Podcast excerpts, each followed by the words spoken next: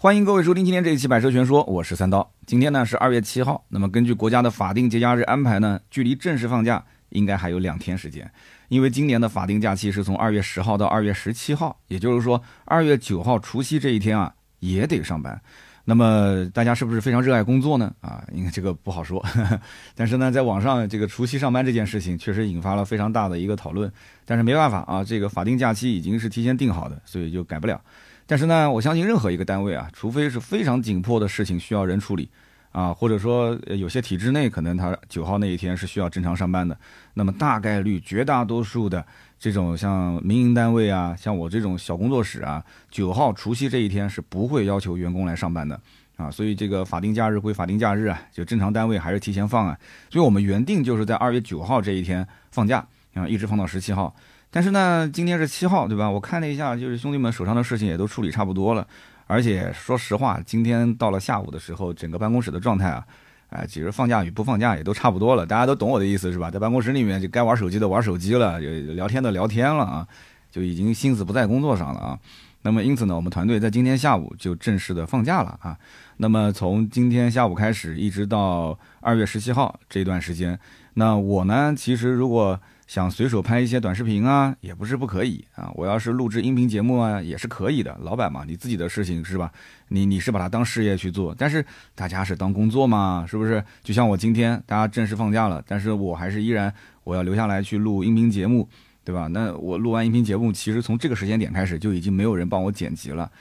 嗯，能理解，完全能理解啊，因为我们团队里面今年的情况也比较特殊啊。我呢，其实也尝试问了一下，就是团队的小伙伴，就是有没有人在过年期间能够帮我剪剪音频啊，或者说是呃处理处理的这个小视频啊。我问了一圈啊，就基本上都是摇头啊，就摇头，不行不行不行。过年期间就是过年期间，我需要陪家人。我甚至于提出了就是付费用啊，就是付费用额外的啊，能不能帮我剪一下或者帮我怎么样？不行都不行。那么其实我也能理解啊，因为今年我们团队呢有人是生了二胎。啊，孩子前几个月刚出生啊，就正好利用这个呃春节假期嘛，陪陪家人。那么还有呢，就是在外地啊，比方说盾牌的老家是在浙江啊，他要回老家，也确实呃前两年也都没回去嘛。那么还有包括像这个兔子的老婆啊，她是在西安，那兔子今年也是回西安啊。传谣的媳妇呢是在河南，今年也是回河南。那么还有像自驾游的这些，咱就不说了啊，就每个人手上都有自己的事儿。说实话，其实让他们在过年期间，如果是帮我去处理工作的事情，你想一家子人在那边过年，然后他在那边扒着个电脑去帮我捡东西，其实他们家人看到了也会在想，说你们老板到底是怎么想的？过年期间还要去让你们干这些事儿，啊，的确是这样子的。对于我来讲是事业，对吧？对他们来讲是工作。呃，他们真的想帮你干，其实说实话，就是干了，也可能负面的比正面的影响更大一些。就是我说家人的一些情绪啊，各方面还是要照顾一下。那么今年呢，其实我也想通了，那不仅仅是别人，包括我自己啊，我其实这么多年，我也是挺感谢我的媳妇儿啊，我的家人啊，为我的这个付出啊。大家也都知道，我每一年的过年是不断更的，甚至于视频都是不断更的。但是呢，我现在仔细想想，人过四十啊，真的是不惑之年。就是你想，我过年期间把自己关在一个小房间里面，甚至于我有的时候出去旅游，我记得有一年应该是去赤峰吧，去北京去赤峰旅游，然后我在宾馆里面，我也是要要录音嘛，所以我就只能是让老婆孩子啊，还有我妈妈就在外面去去逛啊，在晚晚上的时候，因为他们在房间里面我不好录音嘛，他们就一直逛一直逛，也不也不敢打电话给我，也不敢发微信给我，那么一直到我录完音之后。啊，我打电话跟他们讲，我说我已经好了，然后他们就回来了。其实现在回头想想看，真的蛮心酸的啊。他们也确实为我付出了很多，所以今年呢，我想请大家呢给我放个假啊。今年呢这一期节目播出之后呢，我想停更三期，也就是十号、十四号跟十七号这三天啊，就过年期间这三期呢，咱就不更新了啊。然后放在二月二十一号，也就是开过年来正式上班之后的周三啊，第一个周三，咱们就开始正式恢复更新。那么明后两天呢，我正好是呃利用这个大年三十、大年二十九这两个假期，我就去跟媳妇儿研究一下这一次呢咱们自驾游的一个路线啊。因为今年呢我们没有一个旅游的规划，呃，我的孩子跟我妈妈是刚从哈尔滨旅游回来，啊，这一趟也花费不少啊。这个嗯，其实争议也挺大的啊。就什么争议呢？就是去哈尔滨玩呢，其实费用倒还好啊，老人孩子费用都一样的，都大概在四五千块钱吧，两个人花了一万来块钱。但是呢，就是。大家都知道，其实，在南方这边的话，我们冬天也不是特别的冷。但是去的呃哈尔滨的话，是需要就是保暖的衣物啊、鞋子啊、这些帽子啊，什么都需要去去买一套。所以呢，这个我妈妈那边，我媳妇儿给她买了，花了估计有一两千。那我孩子这边呢，也是花了有两千多块钱。那么，所以这些东西很多装备啊，都是可能穿一次后面就不穿了啊，就可能通过那些什么闲鱼的网站就给它卖掉了。所以整体来讲，今年的这个花费还不算小。那么这次呢，我们一家人是准备一路南下啊，就不往北走了，往南走，然后沿海的城市转一转，玩一玩。那么就是从十号到十七号，八天的自驾游。那么如果大家有什么好的路线推荐啊，如果是江苏这一带的话，你曾经往南方有个大概七到八天的自驾路线比较合适的话，哎，也可以分享给我，好不好？也可以在留言区发给我，也可以发我的邮箱。啊，四幺八幺五零五零五 at qq.com 啊，四幺八幺五零五零五，在二月九号晚上二十四点之前，你要发给我，我这个计划还是可以根据你的这个推荐来变啊。但是二月十号我就已经出发了啊。那么节后，也就是二月二十一号周三的这一期呢，大家一定要记得来听啊，就会跟大家来分享分享自驾游当中呢好玩的事情。那么今天这期节目呢，啊，主要是分两个部分。那么前面这一部分呢，是聊一聊前不久采访的一位方程豹豹五的车主。其实方程豹豹五我已经做过一期节目了，但是那期节目呢，主要是啊我我个人对这个车的一些评价啊，横向的一些对比。那么这一次呢，是我正儿八经采访了一个已经是十二月份提车到今天大概有两个月了吧，呃至少是一个多月了，因为他是十二月底提的车，然后一直挂着临牌，然后也是过了二月份之后才上了新的牌照。那么这么一个车主，当时我跟他是做了差不多快一个小时的一个访谈。那么这个访谈的节目后期呢，也会在呃隔壁的这个小试牛刀的专辑里面给播放出来。那么今天呢，主要是我来讲啊，就是相当于隔壁的小试牛刀是车主第一视角，那在我这里呢是相当于我的第三视角啊，各有各的好啊。我这边呢是简单明了，会提炼很多的重点。那么车主那边他自述的。就会更加的真实啊，可能我会遗漏一些细节，对吧？他的一些这种呃主观的表态，可能有一些这种情绪上的变化，那你听他来讲，其实更有意思一些。如果你真的非常想了解方程豹豹五这款车，其实想听听车主的真实感受啊，可以等到星期六啊，因为隔壁的小试牛刀是周六更新，你听一听我跟车主之间的这个对谈类的节目，可以加深一下印象啊。如果只是简单想了解一下这个车，那在我这儿听今天这一期就可以了。那么另外一部分呢，就是关于前面几期节目的一个留言互动啊，留言互动。那么这个留言互动，我相信很多人也比较关心，因为之前的这个奇瑞跟奔驰车的这个纠纷啊，呃，最后是反转了啊，很多人说是反转了，其实就是被爆出了这个奇瑞车主啊，他这个现场其实不是徐奶奶开的车啊，是一个壮汉啊，是一个男士开的车，但到今天为止，这个男士是谁一直没有定论啊，有人说是不是她的老公啊？那没有人说是不是他的这个，就比方说随行的拍摄，或者是 MCN 的人，或者怎样？那到今天为止没有一个确切的答复啊，因为车主本人他也也不愿意再接受采访了啊，也没说具体的这个情况。但是呢，你说他什么套牌啊、超载啊这些，我也没看到官方的一些相关处罚。但是这件事情就是因为车主就是驾车的这个人不是这个徐奶奶本人，首先这是一个反转。那么第二一个呢？就是奔驰的车主也晒出了相关视频，那包括这个徐文港也是有一个监控摄像头的这个视频，也都是啊给给放了出来。放出来之后呢，大家就去评判，说到底当时进入到这个排队车道的时候，谁的车头在前，谁的车头在后啊？到底是谁在抢谁的位置？那有人就分析说，那是奔驰的车头其实更靠前一点，对吧？那你的这个奇瑞车主就不应该加油门往前挤，你就应该让。啊，所以这件事情呢，也认为是个反转了，就认为说不是奔驰插队，而是这个奇瑞车主在使劲的往前挤，是他在往前插。好，那么这个呢，等会儿在这个留言互动环节里面，咱们再去看看大家的评价啊。我也看到了，这评论区里面我也是被人骂的好惨好惨好惨好好惨。所以以后呢，这个热点事件确实是这样子的，就是说，呃，我可以不说自己的观点。啊，只是把这个事情陈述出来，那么大家去判断。但是这样去聊热点事件，我觉得没有什么意义。很多事情大家在网上自己也都能看。但是如果一旦要是加入一些我的观点、我的分析，那么很多人就开始要要去考虑，就是说三刀你是站什么立场，对吧？你是站奔驰还是站奇瑞？那么在没有第二天、第三天这个反转的事情，就是它是层层递进的嘛，就很多信息它不是一下子爆出来。啊，通过一些信息出来之后，大家也有了新的啊这个感受，又出了一些信息之后，大家觉得说啊开始反转，对吧？那这个里面就，呃，那我的节目放到那边是一直没有变的，那么别人在听我的节目，他不一定是当天听嘛，他可能隔一天啊，再隔一天去听，就觉得好奇怪，这三刀你怎么会得出这样的一个结论？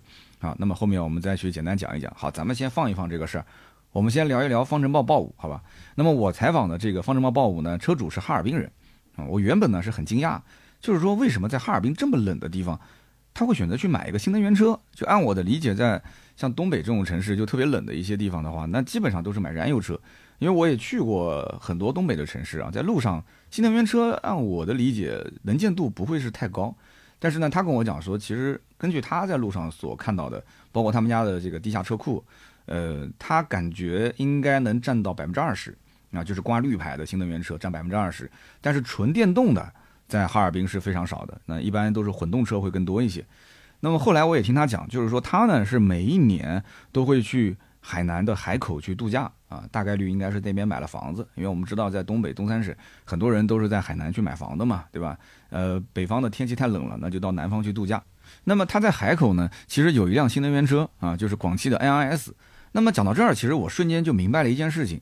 大家都说这个黑龙江省三亚市、黑龙江省海口市，就是去过那的人应该都知道，就是到了海南岛，你处处啊都能听到东北口音的老哥老姐啊，住酒店、进饭店、打出租车，就一天下来啊，你就感觉是，就不是到了海南，是到了东北的一个海边而已啊。那我相信，其实东北像他这样的人应该有很多，就一年啊，总有几个月是在海南居住的。那么在海南这个地方呢，哎，他很有可能啊开的就是新能源车。那么在海南开惯了新能源车，再回到东北老家，可能啊，他就觉得说再开这个燃油车啊就不得劲啊，东北话讲不得劲啊。所以说很多一些兄弟他可能就是想换新能源，就是基于他在海南跟呃东北这两个城市来回跑，完了之后开了新能源之后有了这样一个感受，回到东北又想开开新能源车，是这么一个逻辑。那这个兄弟呢，其实就是这样。海口开的是 NS，那么回到哈尔滨，他其实哈尔滨家里面有不止一辆车，但都是燃油车，他其实还都是豪华品牌的燃油车啊。所以呢，在哈尔滨呢，他也就想买一辆这个新能源车啊，不一定是纯电，纯电也行，混动也行。但是一开始呢，他看的都是纯电动的，你比方说小鹏 G9、未来的 ES 六，还有阿维塔幺幺。但是阿维塔幺幺呢，在哈尔滨没有店，他线上联系的销售跟他讲，他说如果你想买，其实也可以。你今后如果要是遇到了这个售后的问题呢，他们就会帮他把这个车啊。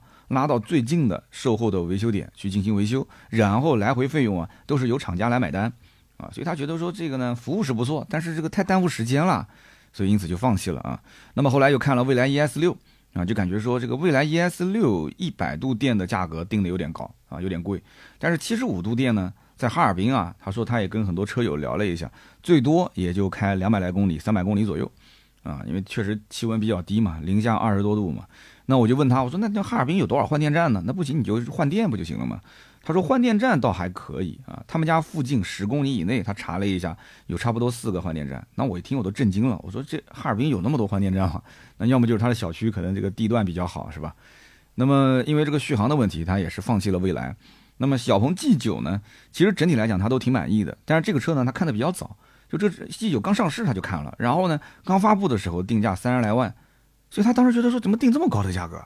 就他觉得这车啊，你不管怎么看都不像是个三十来万的车。他说如果是二十来万，他就定了。但是没办法，他因为早期关注的嘛，结果他看见三十多万，他就没关注这个车了。那谁知道后来降价了，降价了他也没关注。他其实降价之后的价格，他现在看了看，他还觉得还是挺好，也挺满意的啊。那说明他就还是挺有这个先见之明的。他有先见之明，其实还有一台车啊，也是我觉得挺挺挺挺不错啊，绕开了这个坑，就是这个高和的 HiFi Y。啊，之前也去看了，也挺满意的，因为他没玩过嘛，就很新奇嘛。但是呢，他就担心说，觉得这个品牌，哎呀，这品牌就很神秘嘛，他就觉得这品牌会不会有一天突然就也是很神秘的，就就就没了，是吧？哎，就是他担心什么来什么，就是 HiFi Y，对吧？这个高和现在确实情况是比较惨的啊，有人说倒闭了，但官方也没说倒闭了，是吧？但是反正就处于这么一个很尴尬的一个阶段。那么随着他后来看车呢，是看的越来越多，他就左思右想，他就觉得说啊，在哈尔滨这个地方。开纯电还是有点太勉强了啊，这个这个有点太倔强了啊。那么如果说呃要电车的感受，但是呢又要保证续航，那么只有一个选择，就是买混动啊，混动更靠谱一点。那么他这一次买车呢，其实他只想看 SUV，只是想要这个车通过性更好一点啊，日常代个步。他其实平时也就是十几公里来回二十多公里的一个路程。那么如果跑长途，他们家还有其他的燃油车嘛，所以这台车呢，它就对这个车的整体的性能要求各方面，它没有太苛刻的需求。就是想再加一辆这个新能源车而已，仅此而已。那么后来十一月份呢，他就去逛了一下车展啊，逛了一圈之后，哎，锁定了这个风尘豹豹五，就觉得好看啊。那么在他眼里，其实方程豹豹五外观不错，挺好看的。内饰呢，啊，按他的说法，其实也挺豪华的啊，觉得符合他的要求。但是这个时候呢，他身边啊有两位同事是开的坦克三百然后坦克三百的车主就站出来反对，说你你买这车你不如买坦克三百，啊，他们就觉得说这个坦克三百更成熟一些，对吧？销量又那么大，车子确实不错，就除了油耗稍微高一点，其他都不错。但是呢，他就觉得说，呃，没这个必要，他要买车一定是买新能源。然后坦克三百的车主就使劲劝他说，这种刚上市的新车，对吧？而且这种 SUV 车型，包括越野车，各方面还是长城的车子更加的可靠一些。他说很担心这个新车上市今后会出现一些问题，对吧？你不可能一款新产品一上市就十全十美的，是不是？但是没办法啊，没办法，就是这位哈尔滨的车友啊，就有点上头了 啊，他就觉得说我还是想买这个新能源的啊，方程豹豹五，坦克三百如果有 PHEV，他可以考虑一下。但是他现在没有 PHEV 嘛，它只有燃油版，那那就实在是没办法考虑啊。那么其实我跟厂家也聊过这个问题，我说这个坦克三百 PHEV 的呼声那么高，就为什么一直不上市呢？厂家其实回答非常简单，就是产能问题。它其实也完全可以上，但是只要是一上的话，它等于就是说坦克三百的燃油车的产能就要让出一大部分给到这个 PHEV。但是呢，我觉得有有一半的话没说出来。他可能只说了前面一半，没说后面一段。就是你，你跟你这么想啊？如果说，如果说，呃，坦克三百的这个产能是，比方说满满载啊，就是满负荷，满负荷去去生产一个月，比方说一万台，那么这一万台车子如果全去卖燃油车，而且燃油车的订单也接不过来，对吧？也要排队的话，那每一台车的利润，假使说是，好比说五万块钱。那么现在我要把其中五千台的量让出来给 PHEV，对吧？大家呼声特别高，PHEV 好。那现在同样还是一万台，我产能暂时我扩不了嘛？那这五千台的 PHEV，它的利润可能只有一万啊，或者是两万。那我请问你是老板的话？你现在燃油版啊，产能负荷就满负荷就是一万台，你都已经接不过订单了，你产能满负荷你都应付不了订单了，你现在有必要上 PHEV 吗？其实我觉得坦克坦克三百 PHEV 迟迟不上的最大的问题点，主要就在这产能没扩啊。一旦要是把产能扩开来之后啊，其实随时随地都能上，但是扩产能也要去看大环境啊。你现在比亚迪也在跟这个坦克在竞争，妈后面说不定其他的车子也开始陆陆续续也要搞这个所谓的叫什么叫新能源加硬派越野是吧？新能源加越野，所以这种市场只要是一看火了，大家都跟进，那这个他要是把生产线这么一扩。那后面万一要是销量出现了一些这跟不上的话，那其实产能一旦要是空转，那这个风险其实还是非常大的啊。但是不管怎么讲啊，产能现在还是在扩，因为这个没办法，你必须得扩啊，硬着头皮也得上。所以坦克三百 PHEV 应该讲，二零二四年今年是可以看到上市的啊。因为之前我看到网上包括工信部啊，这个相关申报啊这些手续基本上也都差不多了啊。那么这位方程豹豹五的车主呢，他是十一月份订的车。啊，应该讲是非常早，因为这车也就是十一月九号才发售的嘛，我记得是四号盲定嘛，九号公布价格嘛。他十一月份订的车，十二月份提的车，中间等了大概二十多天啊。他说大概算下来二十八天的时间吧。那么定的是中配的三十万九千八的领航版，这个车一共就三个配置，其实按他的需求，最低的配置已经是足够用了。那中配呢，无非就是多了副驾驶的娱乐屏、HUD 抬头显示啊，车载冰箱，还有座椅按摩啊，电吸门、前桥的差速锁这些。但是呢，就是他觉得问题在哪呢？就是中配多出了这么多东西啊，也就两万块钱，也就多两万块钱。他觉得这不止这两万块钱。如果说他不选中配，选低配，他觉得就很亏，对吧？你你低配也改不了这些东西啊，电吸门、差速锁、按摩座椅、副驾娱乐屏、HUD 抬头显示，你没有一个能改的。你你你怎么改呢？你改不了。那万一要是其中有一项他后悔了，他觉得说当初还不如，对吧？加这么一个配置，那就两万块钱嘛。你这么多配置加一起，一共才两万。所以呢，他其实觉得低配够用，但是还是买了一个中配三十万九千八的版本。那么我就问他了，我说其实听下来啊，就你的预算是比较充足的，是吧？那你为什么不去买顶配呢？对吧？顶配是云辇版，那比亚迪本身云辇也是这个看家本领、独门绝技嘛。他说这个云辇其实这不是预算的问题，关键问题是什么？他提不到车啊。就是豹五的云辇版，他的这个车友群里面，直到今年就是二月份才陆陆续续有那么几个人提到了车。而且呢，他当初订车的时候，销售也是提醒他，就如果你要是订云辇这个版本的话，那我是不能保证你年前能提到车的啊。所以说，这主要是提车的问题嘛，他就想过年前开个新车嘛。那么我就问车主了，我说在车辆的使用过程当中遇到过什么问题没有？哎，这一说的话，车主就来劲了啊。车主说，其实遇到过最严重的一个问题呢，就是有一次喝完酒找代驾，那么这个代驾开车在行驶的过程当中呢，一个下坡。就这个车突然就自动切到空档了，就切到这个 N 档，然后等到车子滑行滑行，一直滑到红绿灯的时候停下来了嘛，刹车能踩嘛，就停下来了嘛。停下来之后呢，想切进 D 档切不进去，啊，就一直显示是 N 档。那么最后呢，完全这个车辆下电之后再重新上电啊，然后再重新挂 D 档啊，可以了，挂到 D 档起步。那么这个故障让他心里面就就觉得很疑惑呀，因为这个东西涉及到安全嘛，他就赶紧开到 4S 店去检查。但是 4S 店检查下来呢，这车没有任何的问题，没有任何的故障码。然后售后的技师就跟他讲说，只有一种情况会出现这种结果，什么情况呢？就是你长按启动停止这个按键啊，就那个红色的那个小的按键下面，你长按这个启动停止按键三秒钟以上，那么车辆才会切入到空档，而且不可以再挂入 D 档，就除非你是下电完全下大电之后再重新上电，这样子的话呢，你才能切入到 D 档。但是。他就觉得说，我不可能让一个代驾在行驶的过程中去长按那个呃启动停止键啊！哎，他就坐在后面，他看得清清楚楚啊，是不可能有这个操作的。如果要有这个操作的话，那个驾驶员的身体至少会向右边倾斜，因为按那个按键的话，他首先你想一个代驾对车又没那么熟悉，对不对？你上车之后，你说一直按那个键，为什么要按呢？车主就坐在后面，你车主坐后面，他能随便按吗？那不可能的事情是吧？然后他说不太可能，那那那就当时在想，有没有可能是不小心碰到了挡把呢？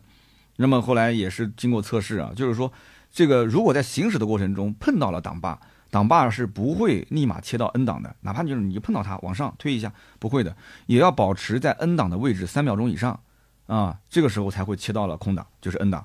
但是呢，你就算切到了 N 档，这个时候你发现了，哎，车子没有动力的时候，你再把它切回 D 档，它是可以切回的。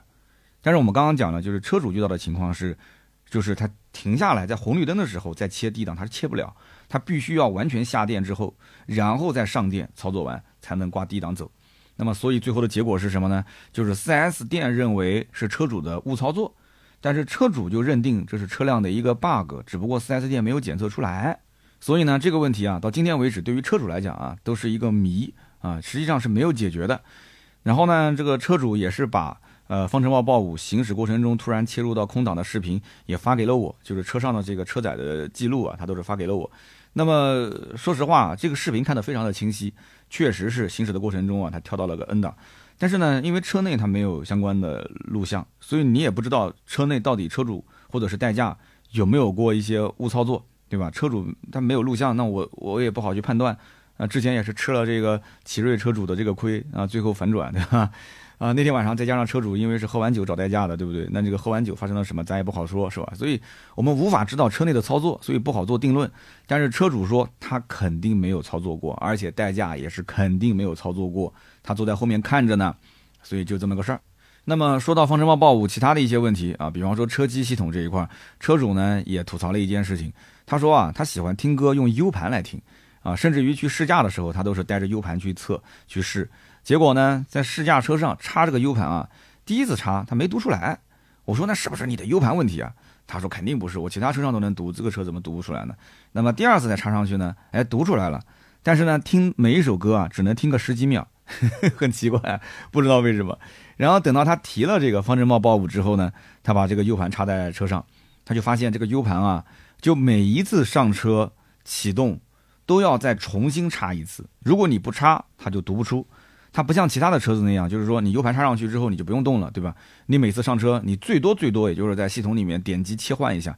你比方说是在线听歌啊，你先把它切到 USB 设备，那就可以正常听歌了嘛。但是方程豹豹五不行，它需要把它拔插一下，你才能继续使用。那么除了这两个问题的话，其他方面其实都还好啊，也没有遇到太多的不太能接受的问题点。那不过这个车呢，只有三十一点八度电的一个小电池包，那么 CRTC 的续航呢是一百二十五公里。那么实际车主因为在哈尔滨开嘛，零下二十多度嘛，所以他用强制 EV 的模式开的话，也就只能开到大概三十来公里啊，所以打折打的还是非常的厉害。那么车主也说了，如果是馈电啊，用油来开的话，那么车主算了一下，两百块钱的油钱开不到两百公里，那基本上就是馈电情况下用油开一公里肯定是大于一块钱的啊，应该是一块小几毛钱。然后他们车友群里面的其他车主反馈也都差不多，那你说这个车油耗高，车主是不是会吐槽呢？啊，其实群里面呢，真正吐槽的车主也没有那么多，大家还是能接受的，对吧？就是你能充电就尽量充电开，如果充不了电用油开，一个接近两点九吨的车，一点五 T 的发动机带着这个电机跑，你说这个油耗正常不正常？其实也正常，对吧？也正常。所以大多数的情况下，那车主能有条件充电的就尽量用电跑，是不是？那么我就问车主了，我说这个车啊前后都带锁，对吧？那准不准备去一去这个什么阿拉善啊、虎克之路啊，去玩一玩越野？然后车主就说，就完全没有这个想法啊。他说完全没这个想法，说现在我车机什么都没玩明白呢，啊，这车我还没完全掌握呢，你让我去玩越野，我这我就是想这个车子好看啊，平时带个步，仅此而已。然后他说，其实豹五啊，根据他的这个车友群里面的沟通交流来看的话，大多数的车主年龄应该是在四十到五十岁。啊，四十岁以上的啊，少有一些年轻的，那也是三十来岁的，就二十多岁基本上应该是没有的。他说喜欢这个车的造型的人，还有就是相信比亚迪新能源的这一波人，基本上是主力的购车人群啊。大部分买这个车呢，只是用来代步啊，没有多少人真正说把它当成越野车来开的。那么我就问车主了，我说那这个车呢，呃，驾驶辅助怎么样啊？因为这车呢，就是它是标配驾驶辅助嘛。他说其实一般。不怎么样啊，他说，如果说是高速一马平川的情况下，那都没问题。但如果说道路的中间有这个桩桶啊，是在修路的情况下，识别的准确度不高，他也不敢把这个车辆交给辅助驾驶来开。你想一想，他之前还遇到过什么？遇到过行驶过程中自动切空挡的这个事情，对吧？你连正常开都会偶尔切空挡，那你在辅助驾驶来开，他说这个问题没解决，他更不可能在高速公路上面用这个所谓的 L 二级的智能驾驶辅助功能啊。车主的原话啊。那么在买这个车的时候呢？他比较庆幸的一点是什么？就是花了一万块钱选装了二十英寸的轮圈啊，就是圈胎是二十英寸的。那如果说不选的话呢，那就是十八寸的圈胎。那么二十寸的这个轮圈呢，还是会有一个六活塞的前面的这个制动卡钳，那前六活塞制动卡钳，就是说这个一万块钱车主觉得是加的是非常合适的，因为很多的一些人他没有加，然后买回去之后呢，因为车本身也比较重嘛，十八寸的胎啊，所以就是感觉刹车啊各方面就比较偏软。就有点后悔，说当时还是应该加这一万块钱选装。那么车主他有后悔的点在哪儿呢？就是他没有加那个六千块钱的电动脚踏板，这个其实他认为应该是要加的。为什么？因为车比较高，家人上下车确实有点麻烦啊。然后我就问车主，我说那这样子吧，你给这个方程豹豹五给一个总分，就是如果是十分的话，你打几分？大家猜猜这个车主打几分啊？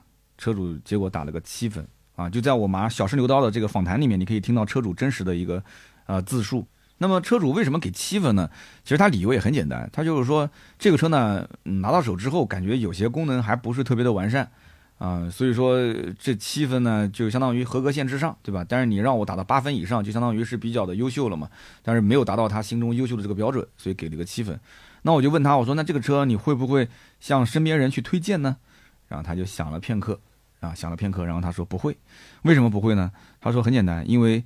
行驶过程当中自动切入空挡这件事情啊，心中的这根刺没有拔掉啊，至今为止他觉得说没有得到一个非常合理的解释，所以他就很担心这台车子他如果介绍给别人，那别人万一在开车的过程中啊遇到了这个相关的问题啊，如果出了事故的话，那这不就是害别人嘛？所以他就他说我我不会给别人推荐啊。那基本上关于方程豹豹五的车主的采访的内容大概就是这么多啊，就重点我提炼一下。那么实际我跟车主的沟通应该有将近一个小时的时间，大家如果感兴趣的话，星期六的时候你可以去听一听我隔壁的专辑《小试牛刀》啊，可以来补充一下。好的，那么关于方程豹豹五呢，咱们就聊那么多啊，大家如果感兴趣的话，也可以在节目下方留言交流。下面呢是关于前面三期节目的留言互动。那么上一期节目呢，是我们的金主爸爸美孚赞助的节目，非常感谢我们的金主美孚啊。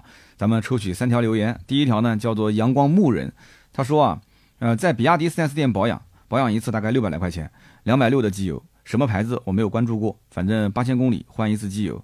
哎，我现在也很好奇啊，就是说，呃，他应该是个老车子，如果是老的这个燃油车的车主的话。燃油车的车主在 4S 店保养，现在比亚迪都已经切成新能源了，有纯电也有混动，混动的这个发动机有骁龙 1.5T，现在基本上都是嘛。那它跟以前的燃油的那些，就是以前的老的这个比亚迪的燃油发动机，现在它还有这个备货吗？这个我想问问以前比亚迪的老车主啊，就是现在比亚迪，比方说你开以前的老车子去到 4S 店，呃，有些零配件，比方说坏了或者要修怎么样，它这个这个这个它是有现货吗？啊，包括保养的过程当中会价格有调整吗？哎，这个确实是一个好的话题。哪天我来去比亚迪问一下他们的售后啊，就是以前是有燃油车的嘛，现在比亚迪没有燃油车了嘛？那么燃油车的这个保养价格是涨了还是降了？啊，很有意思。六百多块钱保养一次比亚迪的话，这个价格好像我感觉也不算太便宜啊。所以如果你要是出了质保期，哎，你可以考虑以后在外面保养啊，你可以选择用我们的这个美孚机油啊。好的，我们看一下下面这一位听友。下面这位听友叫西塘游侠啊，也是我们老粉丝了。他说我是大众的高尔夫，其实去 4S 店保养我是可以带材料的啊。首保用的是嘉实多的极护五 W 四零，那么后面呢我就开始用金美孚零 W 四零。然后呢我有点疑惑，就是按说啊大桶的包装成本应该是再小一点的，对吧？那么为什么金美孚一号的四升装的价格比四瓶一升装的还要再贵？好，刀哥能不能回答一下？啊，我在网上查了一下，的确是这样子的，这可能就是各家品牌的一个定价的逻辑不同吧。呃，嘉实多它的四升装其实是比你单独买四个一升装要便宜的，但是美孚，哎，它就是四升装比四个单独买一升装要贵，这个没办法，我估计可能是两个渠道的问题，也可能是。这个一升装它有一些这个，或者四升装有一些什么促销返点啊，一升装的促销返点少啊，它其实主要就是价格定的就是根据它的这种什么返利政策啊，或者是渠道的销售方式不同，呃，我觉得差也差不了多少啊，主要就是。大部分人选择保养，也不可能去买四个一升装嘛，啊，大部分正常的车主肯定就是买一个四升装，如果不够的话，再加那么一个一升装、两升装啊，基本就是这样子的。所以四升装如果买的比例更高一点，它其实完全没有必要降价嘛。但是一升装如果买的人少，它可能相应的把价格再调低一点，它就定价方略就根据市场来，根据库存来嘛，是吧？那么下面一位听友呢，叫做 XMLY Freeman，他说我呢现在用的就是美孚磁护，既经济又实惠，还好用。哎呀，真的是，首先啊，非常感谢大家对于我这个合作节目的留言支持。但是这个留言支持，兄弟们能不能稍微的，就是了解一下，就是嘉实多才有磁护啊。咱们是美孚的金主支持的这期节目啊，美孚是没有磁护的。你说美孚磁护，当然了，也有可能你既用美孚也用嘉实多磁护，对吧？你可能就是少打了几个字，对吧？那我帮你圆个场啊，帮你圆个场。但是仍然感谢大家对于我这个合作节目的支持留言啊。如果还没有留言的呢，也希望大家能够支持我一下啊，在我们美孚的这期节目下方呢，呃，多多的增加评论，因为金主爸爸多多少少也会看一眼啊。谢谢大家，非常感谢。好，我们再看一看下一期节目的留言互动。那么这一期呢是聊的什么人会买极氪零零七，采访了两位车主啊。那么其中有位听友呢叫做 DYF，他说啊，刀哥，音频和抖音应该都是走故事型的路线啊，采访回放型的路线，这种啊才有代入感，而且对于想要了解的粉丝还有听友们会很有帮助，大家也愿意看，愿意听。其实呢，嗯。音频节目啊，我觉得就像个实验田。我虽然说做音频节目做了很多年，但是实际上我一直觉得啊，就这个节目的形式还是有很多可以优化、可以变化的点啊。因为它本身成本不是特别的高，它不像是一个视频的栏目。如果说我想要转型啊，我想要去做一些呃创意创新的话，那可能我的这个服化道各方面都得要改。那我的场景啊，呃，我的这个呃衣服啊啊，包括要找一些演员啊。啊，包括脚本啊、灯光啊，就反正很多很复杂的事情。你要想拍出一个高质量的视频的话，那可能你一个小小的转型、小小的尝试，那你可能公司的预算就得要上到五位数甚至六位数。但是音频不是，对吧？音频其实就是在内容方面完全是重内容，特别是像我这种一个人脱口秀的啊，就是非常非常重你一个人的表达的形式。所以我一直把它当成是一个就自媒体创作的一个实验田。一个实验室，所以我在想这里面到底怎么玩。其实现在包括讲故事也好啊，我聊一聊我的身边事也好，做一些呃听友的访谈也好，我其实尝试下来发现大家还是更喜欢听故事，对吧？这个也是人性嘛。但是故事这件事情放在抖音里面啊，我也想听听大家的意见。我我也想去做一些车主的采访，然后完了之后呢，呃，拿出一些很真实的东西出来，然后把它做成一个呃非常短的一个小片段。那短其实估计也得要两到三分钟吧。啊，甚至于我我可以做一个多期的呃连续性的报道，但是这个我总觉得它不适合在抖音这种短视频平台上面去播出啊，而且人物采访这一块也得看人，对吧？首先你一个普通的素人，其实采访我觉得没有什么太多的可说的东西，而且你想，我跟一个车主，我要是做一期二十分钟左右的节目，我可能跟他采访要采访一个多小时，至少至少要五十分钟、四十分钟以上。那你想，我要如果说去跟一个车主采访，采访了可能也有五十分钟、一个小时。那我回过头来，这个素材，我再把它当中的一些点切出来，切成到两到三分钟的一个碎片，放到抖音平台上。那你觉得大家看这个有有意思吗？其实大家为什么听的觉得有意思呢？它是有连贯性的，能听到车主的一个完整的对于这个车子从买车到用车到遇到了一些问题啊，包括它一些体验上好和不好的点，他都有分享，对吧？那你剪的碎碎拉拉的，就是各种片段，很多人就他不知道你想要表达什么。那我其实今天这一期，你比方说方程豹豹五，我跟他沟通了将近一个小时的时间，那么我浓缩大概二十分钟，我把它讲完了。那这是因为我首先我对这个车有一定的了解，然后我对他这个人也做了采访，也有一定的了解。我结合下来之后呢，梳理一个我觉得比较重要的这个故事线，啊，给大家来听。但是你要如果在抖音的里面去创作一个脚本，那就完全就是另外一种制作的逻辑了，就是流程完全不一样了。而且这件事情如果说视频走一遍，音频又走一遍，其实我觉得对于我的各方面的资源，哎，其实也是一种占用吧。就是比方说老粉丝，什么平台都关注的，视频采访也看过了，然后音频这边我又出了一期，他觉得说，那这我之前都看过啦，就流量可能又受到一些影响。但是你现在每个平台的内容都不一样，说实话，我精力真的是有限的。现在就是这样子嘛，对吧？音频是归音频嘛，长视频归长视频嘛，然后抖音归抖音嘛。那现在三个平台三三条线的内容，抖音是每天都更新啊，B 站的视频是每周更新一期，其实工作量也很大。然后音频是每周更新两期，这个我绝对算是圈内的劳模了，就我觉得一点一点都不用谦虚的，绝对是劳模啊。行啊，反正我后面二零二四年想一想，看看怎么怎么变化吧，怎么尝试吧，也是希望大家多多给我提出一些宝贵的建议。就是像抖音短视频这种平台。你觉得什么样的内容形式适合我？还是就是坐在那边说的那种形式？但是也要结合时间啊！我每周还有两期的音频需要做，还有一期的长视频要拍，所以抖音怎么能够简单明了的能把这件事情做好？所以我希望大家能够出谋划策一下。那像这种故事型的、采访型的啊，也曾经也有人建议我跟我们的二手车行啊，也就上路子一起来联合起来，看看能不能把这些车主的故事啊，或者是车的故事啊，能够把它融入进来。你这样至少场景有多元化嘛，对吧？今年我觉得这个方案是目前听下来相对合理一点的，因为确实我们的这个每个月的库存的车辆，包括循环进库然后出库卖掉的这个速率还是比较高的啊，就流通率还是比较高的，就我可以一直有新车拍啊。所谓的新车啊，其实都是二手车。好，那行，我们再看看下一位听友，他叫 YLM 七八九，他说啊，刀哥现在的节目是越来越高明了，以聊车主买车的故事的方式来聊一款车的优缺点。那么车企就不会把责任推到刀哥的身上了，而且呢，听起来啊也更加的真实，更加的可信，更加的实用，这点非常的好。其实呢，在想到说做车主采访，然后加入到我的评车的环节里面，我真没想过说，呃，就把这个什么优点、缺点啊这些话推到车主的身上，然后，呃，车企不用去怪到我。其实我跟你这么讲，只要是从我的栏目里面播出去的。啊，如果说是有，比方说车主有一些言论也很极端啊，像我这几期采访的车主还算好，还不是那种特别偏激的。那有的车主他遇到了一些问题，他非常极端，而且他在讲问题的时候，他有的时候他不是说问题本身，他是在释放自己的这种不满的情绪。那如果我要是把它播出出来的话，其实只要是我账号播的，肯定是找我，不用讲的。厂家也可能会会比较委婉啊，也不是说哎三刀你必须把这个节目下架，他可能会说你能不能把这一部分啊做一些筛减。因为这一部分它本身确实不是我们产品本身的问题，或者说它却就带着情绪的嘛，就就已经有有些偏激了嘛，啊，甚至于你有问题说问题，对吧？你这个问题如果说你拿了实锤的一些证据，厂家没有给你解决，那我可以给你解决这个问题。但你作为一个媒体人或者自媒体来讲的话，你把这个问题无限放大，而且它如果是个偶发性的问题，但是通过你的节目这么一播出，大家以为这个车质量就非常的差，呃，你比方说这个新闻媒体报道，它往往它不一定说。呃，是假的，但是他只是把事实的一部分报道给你看，那这个其实在网络上的影响也是非常不好的。所以呢，往往就是车主在他讲话的过程当中，我也一直在做判断。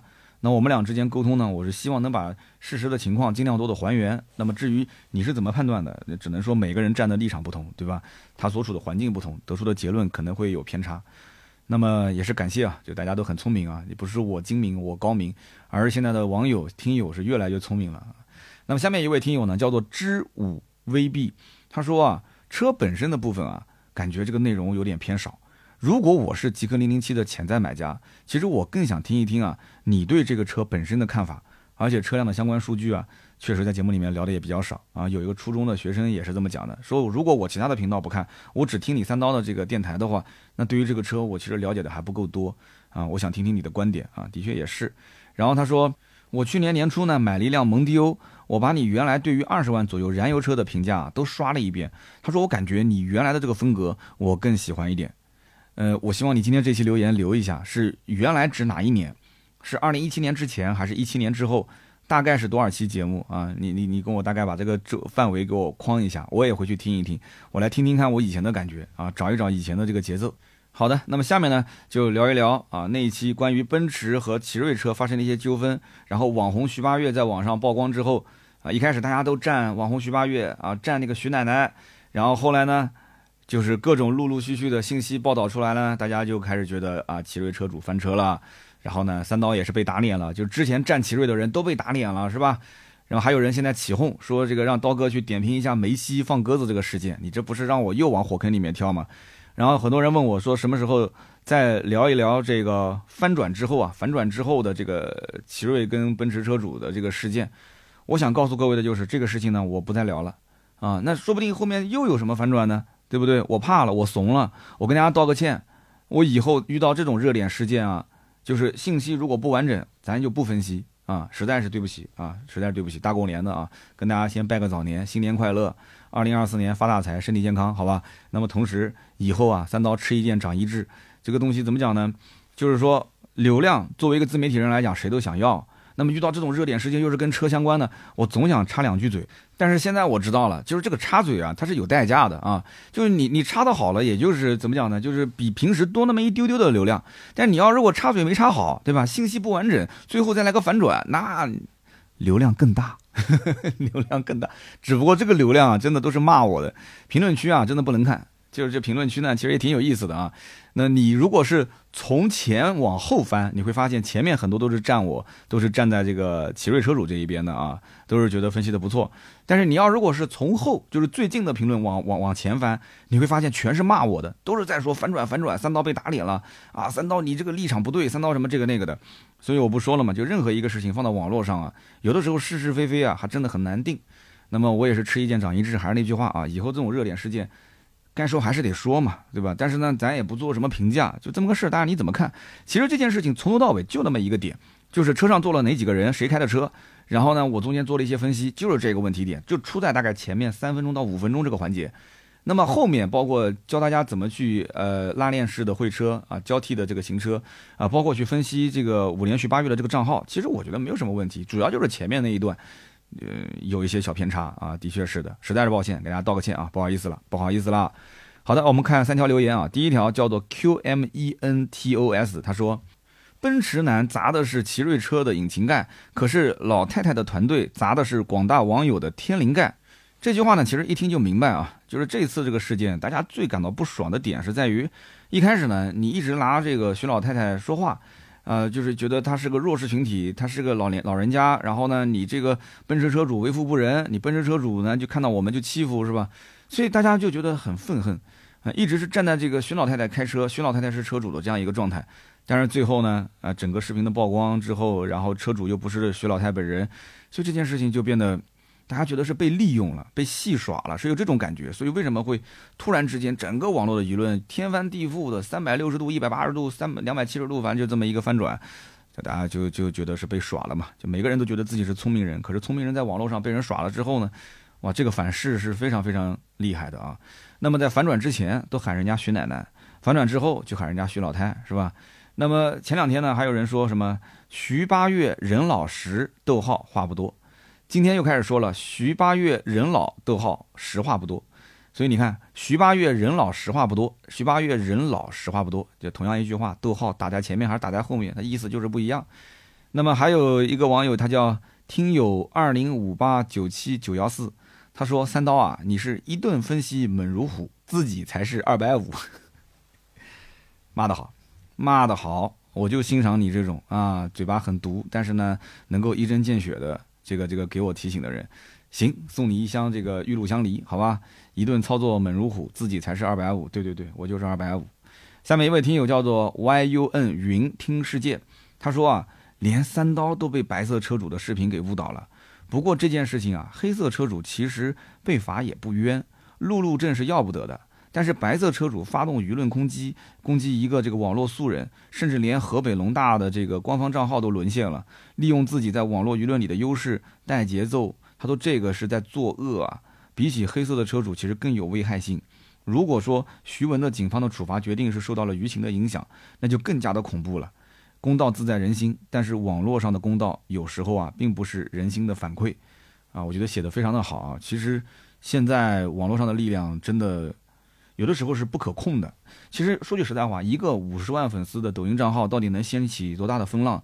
我不认为它能掀多大，因为这种账号在呃，就是怎么讲呢？就是整个抖音的网络里面是比比皆是啊。它的维权，呃，我觉得就是在一般的情况下，正常的去发一条视频是不可能有这么大的一个这个影响力的。但是这个事情呢，还是那句话，就是它可能就是无形之中触发了一些网友的点，就比方说同情啊、反差啊，对吧？然后大环境的这种可能有现实生活中很多不公。那么在网络上又被放大，那么因此呢，就激起了很多人的共鸣。那么第一个阶段其实是在脑补了很多人对于这个事实的判断，就他可能不是事实，但他就是在脑补的这么一个画面：一个有钱的开奔驰的人，然后去欺负一个七十多岁的开奇瑞的老奶奶。哇，那你看这个都有这个这个这个话题性啊，这个都有戏剧戏剧的冲突啊。所以第一波的这个舆论的流量就是这么起来的。那么被处罚了，对吧？大家都皆大欢喜，然后所有人都拍手叫好。就当时处罚就是那个行政处罚十天嘛，就是罚五百块钱嘛。然后随着这个相关信息曝光越来越多之后呢，网友就有了一个新的判断嘛，才会出现这么多一边倒的一个评论。所以真的啊，这不仅仅是我就这个事情啊，我估计对于各个相关部门啊以及网友来讲的话，今后在网络上的评论一定会更加更加的谨慎。不仅仅是我，包括每一个网民，每一个敲键盘的人都会更加的谨慎，因为在网络上这种事情啊，真的。就翻转的太多太多了，这种社会热点事件，行啊，三刀真的是，哎呀，在一个坑里面又摔了一跤，以前好像也摔过一两次，是吧？有很多人在调侃我说，三刀每次评价热点事件怎么总是容易摔跤啊？主要就是评价的太早啊，我觉得这是最根本的原因。好的，那么以上呢就是今天节目所有的内容，感谢大家的收听。那么在节目的最后的最后呢，提醒大家一句啊，其实今天录音已经是到二月八号了啊，已经到凌晨了。二月九号，也就是大年三十的晚上，我们的跨年直播照常进行。前几期节目忘了宣传了，大家一定不要忘了，老听友啊。那么这次的直播在哪儿呢？在哔哩哔哩，在哔哩哔哩百车全说的账号，在晚上的十一点钟的时候，你会看到那个头像啊，就会有个小圈圈一直在转，就说明我正在直播。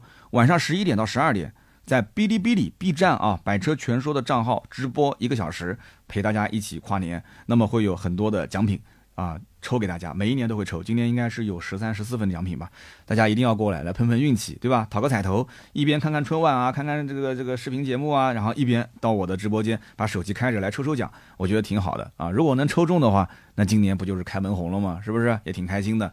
好，就聊那么多吧，记得二月九号晚上啊，十一点钟，这个哔哩哔哩 B 站，咱们不见不散。那么想关注我更多的内容呢，也可以关注我的抖音三刀砍车，我的 B 站百车全说，我的新浪微博百车全说三刀，还有我们的公众号百车全说。